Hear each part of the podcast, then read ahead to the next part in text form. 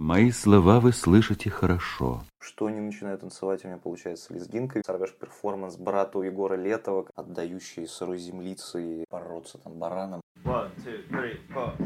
Здравствуйте, это подкаст «Однополчане». Меня зовут Александр Карпюк, и сегодня в гостях у нас главный редактор самоиздата «Батенька» ДВ Трансформер Григорий Туманов. Как, в принципе, ну не принято произносить, но вот «Батенька», «ДВ Трансформер», «Батенька», «ДВ Трансформер», «Батенька», «ДВ Трансформер». То есть, как, как вообще это произносите сами? Привет, да. Слушай, на самом деле, да, я как раз в последнее время об этом думал неожиданным образом, потому что а Последний раз я слышал вот это произнесение «Батенька, вы трансформер», собственно, на той самой премии гражданской инициативы, которую мы выиграли. И меня это очень повеселило. Мы это внутри редакции произносим как-то нейтрально, просто «Батенька, вы трансформер», самоиздат, Мгм. и все. Нет какого-то, знаешь, э, гайдлайна в этом смысле. Есть э, история с мамой Хлопинатаной, да, которую еще не все сотрудники могут выговаривать, но они быстро учатся. Но мы, например, научили выговаривать слово маме Хлопинатана даже охранников э, в нашей редакции, которые выписывают пропуска. Они прям очень бодро научились и быстро. Вообще идея самоиздата. Об Мгм. этом мечтали все, наверное, на журфаках. Но я лично тоже мечтал. Мы даже что-то такое делали. Зачем они нужны, учитывая, что кризис медиа происходит, но все-таки Мгм. появляются классные нишевые медиа, какие-то классные проекты постоянно. Но вот неожиданно команда из людей, которые работали в «Коммерсанте», в. «Снобе», в ряде вообще классных изданий, решать, что, слушайте, давайте мы сделаем сам, сам издат, вообще понятие само сам издата. Как это вообще все М, Я, происходит? я бы на самом деле тут разделил бы, да, на несколько даже тезисов. Строго говоря, все эти люди, которых ты называешь, они просто всегда, каждый там независимо друг от друга, любили создавать что-то, любили создавать штуки. Параллельно этому каждый из них там обладал какими-то своими качествами. Кто-то умел собирать людей, кто-то умел видеть их, кто-то умел организовывать их на месте и так далее и тому подобное. Если там говорить в случае с батенькой, то был Егор, да, который всегда любил собирать журналы, какие-то газеты и так далее еще лет с 15. Как раз мы буквально на днях опять же с ним это вспоминали. Он говорит, что там, не знаю, я этот секрет понял, что как должно все работать, а, потому что если люди, которые с тобой чем-то вместе занимаются, знают, чем они занимаются досконально, все, эта редакция, в общем-то, она скорее состоится, чем нет. И мы, собственно, находили друг друга в первую очередь как единомышленники, на самом деле. Нам нравилось, мы вид, смотрели друг на друга и видели, кто что делает, нам это нравилось. Мы в какой-то момент знакомились и начинали этим заниматься. Не знаю, мне кажется, самоиздат родился не из противопоставления себя чему-то, да, не от противного, не на фоне кризиса инвесторских медиа или чего-то еще, а скорее из жажды созидания. То есть мы поняли, что просто действительно там единственная ценность, которая, то есть, точнее, одна из ценностей, которая нас всех объединяет, но очень мощно, это вот жажда созидать что-то. А потом ты вдруг понимаешь, что эта штука кажется классной многим, она начинает жить э, действительно там, своей жизнью, и она начинает обретать какие-то черты, и ты понимаешь, что появляются еще, еще какие-то единомышленники, которые говорят, слушайте, ну, нужно смотреть э, дальше, и посмотрите на digital-маркетинг, который существует на Западе, ведь это то, что мы можем делать, и это начинает как-то сближаться, естественным образом синтезироваться, и вдруг ты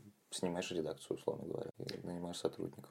Длинные тексты, они читаются. То есть вы ведь видите статистику, вы про- против анализ того, дочитывания Мгм. да, материала, до Мгм. скроллинга, Мгм. всего остального. Ты Мгм. пришел в команду в Мгм. 2017 году, насколько я Мгм. помню, да? М, Они да, также это да. делают и круто сейчас или нет, или что-то изменилось? Очень трудно говорить про 17 год, потому что у нас не было такой э, подробной статистики. Мы Мгм. пользуемся там большим количеством разных виджетов. Сейчас кучу всего все при- прикручиваем, все, что монтируется в сам сайт, как-то меняется разметка, мы ее уточняем и прочее. Очень по-разному на самом деле. Ты иногда смотришь на великолепный текст, который, не знаю, написали. Вот я лично люблю очень жанр такой очень, он западный, он свойственный западному GQ. Такие спортивные драмы, спортивные профайлы. Я безумно люблю все, что там связано с, с единоборствами. Люблю читать об этом, об этом, не знаю, люблю им заниматься и прочее. Я прям ужасно сожалел, что текст шикарный, а от него, например, люди отваливаются ближе к середине. Ты никогда не угадаешь, никогда не поймешь, почему так происходит. Можно попытаться, я не знаю, застраховаться от этого версткой, хорошей др- драматургией, размерами и чем-то еще, но мы просто любим длинные тексты, понятно, что меньше пяти тысяч знаков мы вряд ли что-то когда-либо опубликуем. Нам просто, черт возьми, это нравится, и, и по просмотрам пока видно, что людям это нужно. Книги, там, электронное чтение, они взаимосвязаны? То есть, условно, вы успеваете читать книги, например? Да, ты, ты читаешь, я так понимаю, как главный редактор, читаешь, безусловно, много текстов. Ну, я читаю тексты, это понятно. Да. Но, У вас просто вышла книга, я к тому Да, еще говорю. Ведь это тоже получается так, что вы Ты книгу перешли уже. или книга, которую Носорог выпустил как издатель? Э, которая желтень, желтая А, книжка. Ну да, да, сборник да. ваших статей, фактически, которые вышли на батеньке, с прекрасным названием о том, как быть счастливым. И, кстати, многие брали, Мгм. и они думали, о, Ну, это, она всё объясняет. да, да, да, да, о, классно. Да. А я Там хихикала, но я, я объяснял. М, Вот это первое. Мне кажется, было бы Смешно, человек- открытием, да. Так. Вот, а еще я в одном сетевом книжном даже видел, что я поставлю, знаешь, куда? На стенд психология, эзотерика, самообразование, что Мгм. такое. То есть, скорее всего, тот человек, который ставил на полку, он увидит, ну, название, как стать счастливым и так Ну да. далее. Ну, понятно, это какие-то там фрики решили рассказать о том, как же нам жить в 21 веке. Получается Мгм. так, что вы те люди, которые перешли вот эту нашу уже границу, ну, раньше это называли новой журналистикой, когда еще Мгм. Волфу был, да, а потом как-то просто плавно перешло в длинные тексты. Сейчас это такая литература на грани с журналистикой, или даже уже литературная журналистика, или просто вот как-то так это классно у вас вот получилось. Ну, говоря о самом соединить? издате, это все, все чуть хитрее. То есть, на самом деле, мы же там фанаты не длинных текстов, в первую очередь, мы фанаты хороших текстов. Мгм. Мы фанаты историй, хорошо рассказанных. То, что держит сам издат. На самом деле, история может состоять из нескольких элементов и там дробиться на кучу каких-то нюансов. То есть, Баденька частично классическая профессиональная журналистика, которая присуща Нью-Йоркеру или чему-то еще, в смысле подхода к сборам истории, к сбору фактуры, к манере повествования и так далее. То есть мы каждый раз рассказываем историю этими классическими журналистскими инструментами. Есть, да, действительно очень окололитературные какие-то явления на, на том же Батеньке, то есть, например, Алексей Понедельченко, одна из главных звезд, э, человек, который написал записки автослесаря, человек, который написал про такси. Это же, ну, такая абсолютная литература. Понятно, что там, возможно, основанная на реальных событиях, как реальная любая литература практически. Но это, но это именно она и есть. Это все-таки такая какая-то более художественная штука. Сейчас у нас будет что-то такое экспериментальное от автора Дианы Садреевой, которая для знаю, меня да. персональное абсолютно открытие этого года. Это что-то на стыке, это что-то вроде докуфикшена литература, но целиком основанная на реальной фактуре, там, с какими-то, возможно, допущениями, но не влияющими на, на саму фактуру, ну и, и там, собственно, на факты. Это будет довольно любопытно. Что касается чтения книг, мы, по-моему, все вот вчетвером, что там я, Антон Ярош, Егор Мостовщиков, Зарина Машинкова, именно все четверо партнеров э, медиартеля, по-моему, все читают сейчас больше какой-то бизнес-литературы, потому что все, к сожалению, по-разному образованы в бизнес-процессах, а ими тоже приходится теперь заниматься всем, потому что тебе нужно как-то двигать компанию. То есть Антон там прекрасно и прекрасен и силен в маркетинге, Залина разбирается очень круто в, в СММе, позиционировании и прочем, там Егор налаживание процессов, я там что-то смыслю в журналистике. Нам нужно дотянуться до одной какой-то головы, вот как немножко синхронизировать свои знания, потому Мгм. что ты понимаешь, что ты много чего не знаешь. Ты всю жизнь отвечал, в общем, за себя, как журналист, как репортер, а теперь ты отвечаешь там за гораздо большее количество народа и процессов, и это, конечно, требует знаний. Вот. Но я А- бы почитал что-то ага. художественное. Уже наконец.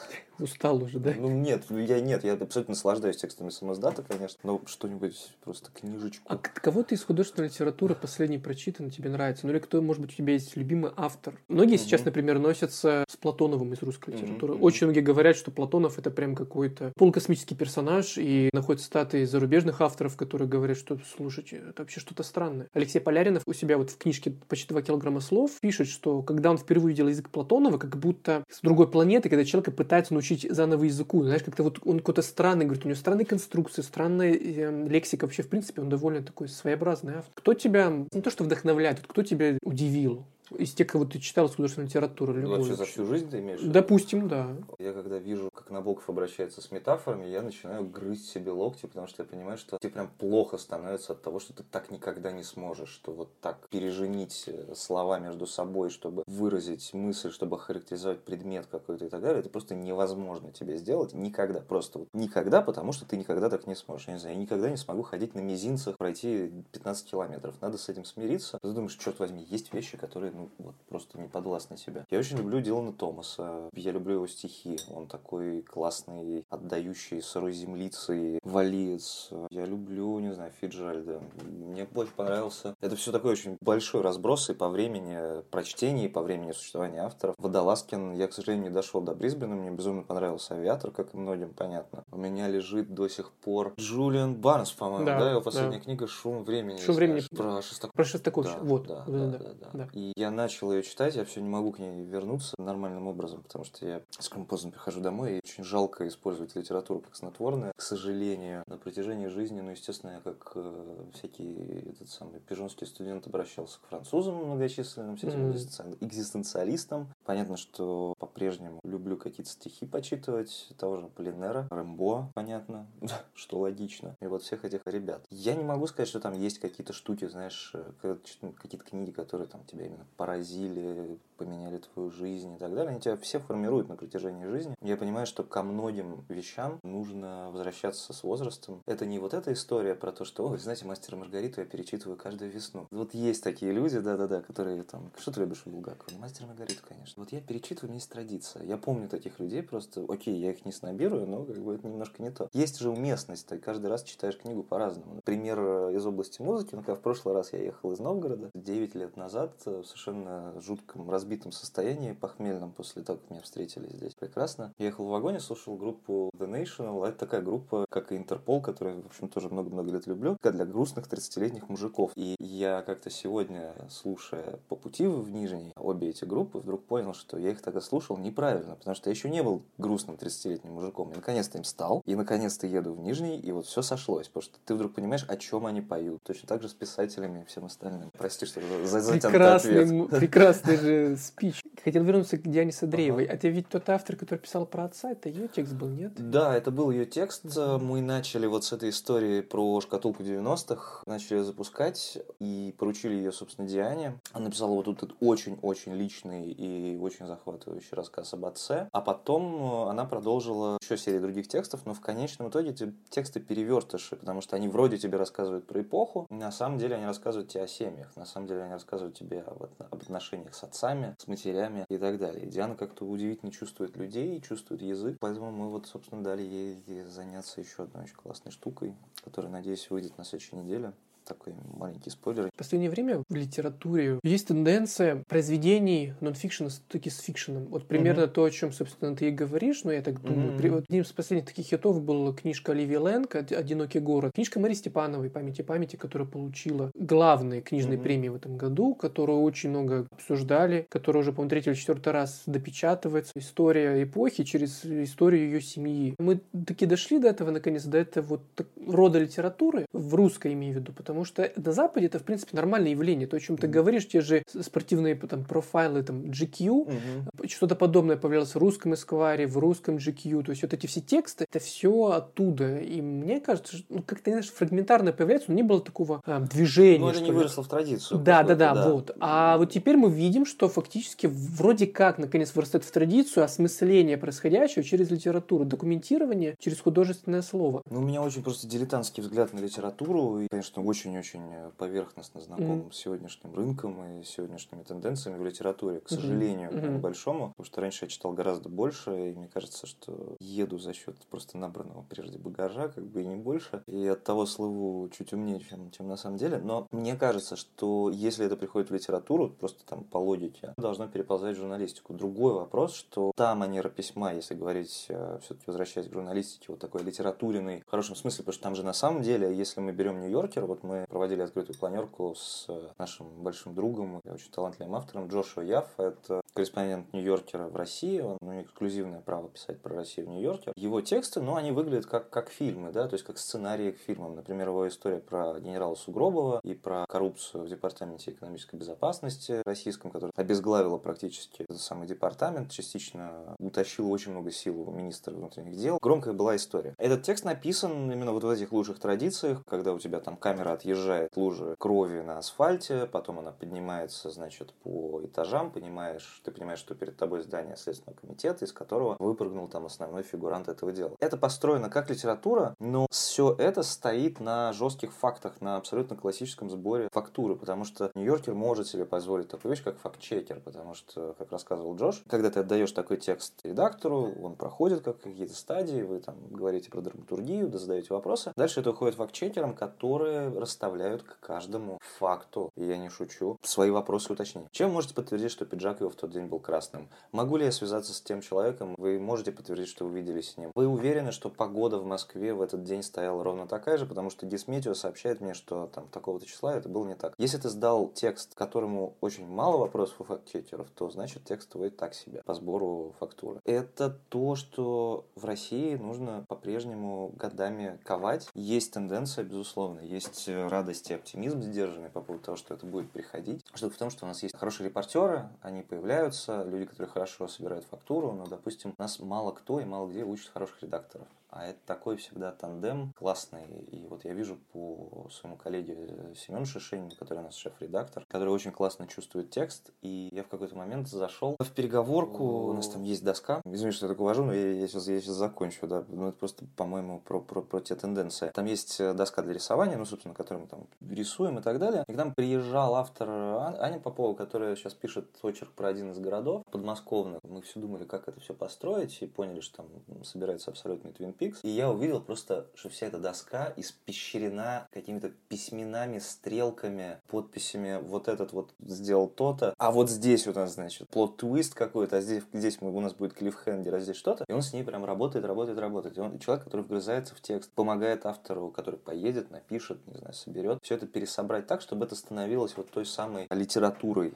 Конечно, один журналист не сможет это сделать никогда, каким бы он крутым не был, на самом деле. Всем нужен редактор. По мере того, как будут появляться, мне кажется, еще хорошие редакторы в России, я думаю, на верном пути. А вкратце, а с чем связано как раз угу. отсутствие редактора, как думаешь? А вот, я не знаю, понимаешь, к примеру, когда я пришел в «Коммерсант», э, все редакторы, которые там были, это были люди, которые прошли довольно длительный путь от «Коммерсанта» там 90-х до «Коммерсанта» десятых, э, в котором уже, в который попал я, и они прошли, ну, такой логичный карьерный путь. Они, в принципе, планируют его заканчивать там же, на тех же местах. Под ними просто, ну, банально, ну, не зародилось этих редакторов, при том, что они как раз большие профессионалы, они умеют и знают все там про догмы, про работу с источниками, про они умеют задавать вопросы, но нет людей, которые пришли за ними.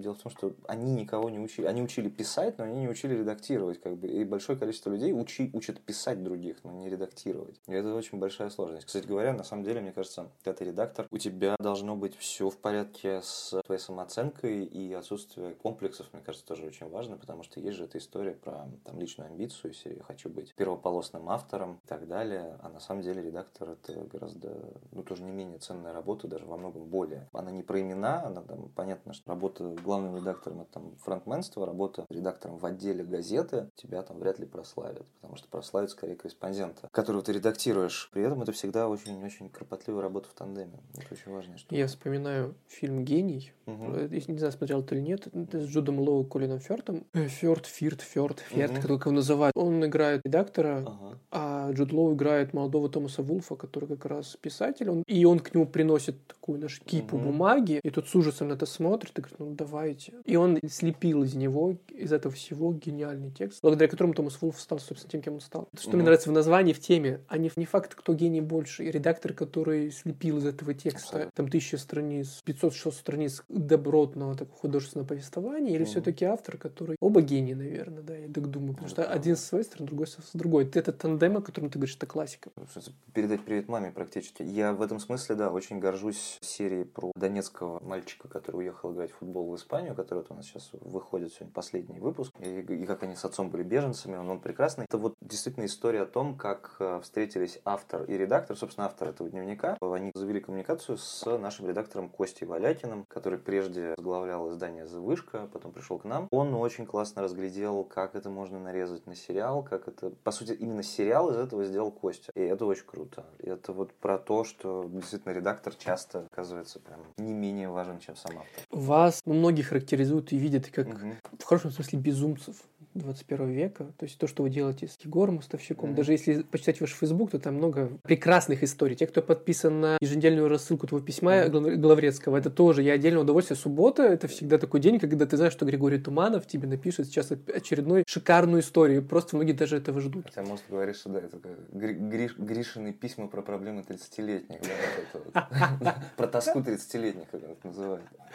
Вот. Ну, ну да, допустим. Вы и так делаете почти безумство. А как безумцы веселятся? Если у вас безумие это как бы обыденность, да, обычно такая история. Угу. А, потому что я боюсь представить, что вы можете сделать. Как веселятся безумцы? Ну мы, ну да, я понимаю, что мы, наверное, со стороны выглядим как, знаешь, такая медиа-версия на медийном рынке вот этой передачи «Чудаки» из серии «Привет от Джонни Ноксвилл». Сейчас мы с ребятами запустим медиа и петарду или что-нибудь такое. На самом деле э, все безумие как бы заключается лишь просто в уверенности в том, что ты делаешь. Там, по нынешним меркам, возможно, да, это безумие. Ну, мы развлекаемся так же, как и все, например, например, у нас был прекрасный новогодний корпоратив, во время которого все плясали. Я почему что не начинаю танцевать, у меня получается лезгинка, видимо, спасибо моим корням. Я бы не сказал, что мы, не знаю, выпускали животных из зоопарка, который находится по соседству, вот московский. Нет, мы, мы удивительным образом развлекаемся, как и все. Просто хотя, ладно, да. Меня скорее впечатляет контраст, который присутствует в нашей жизни, потому что мы с Егором как-то вот это поняли, когда сидели, вот у нас же эта история с особняком Рихтер, который, там, вы можете про него почитать, это «Пятница 42». Он летом, пока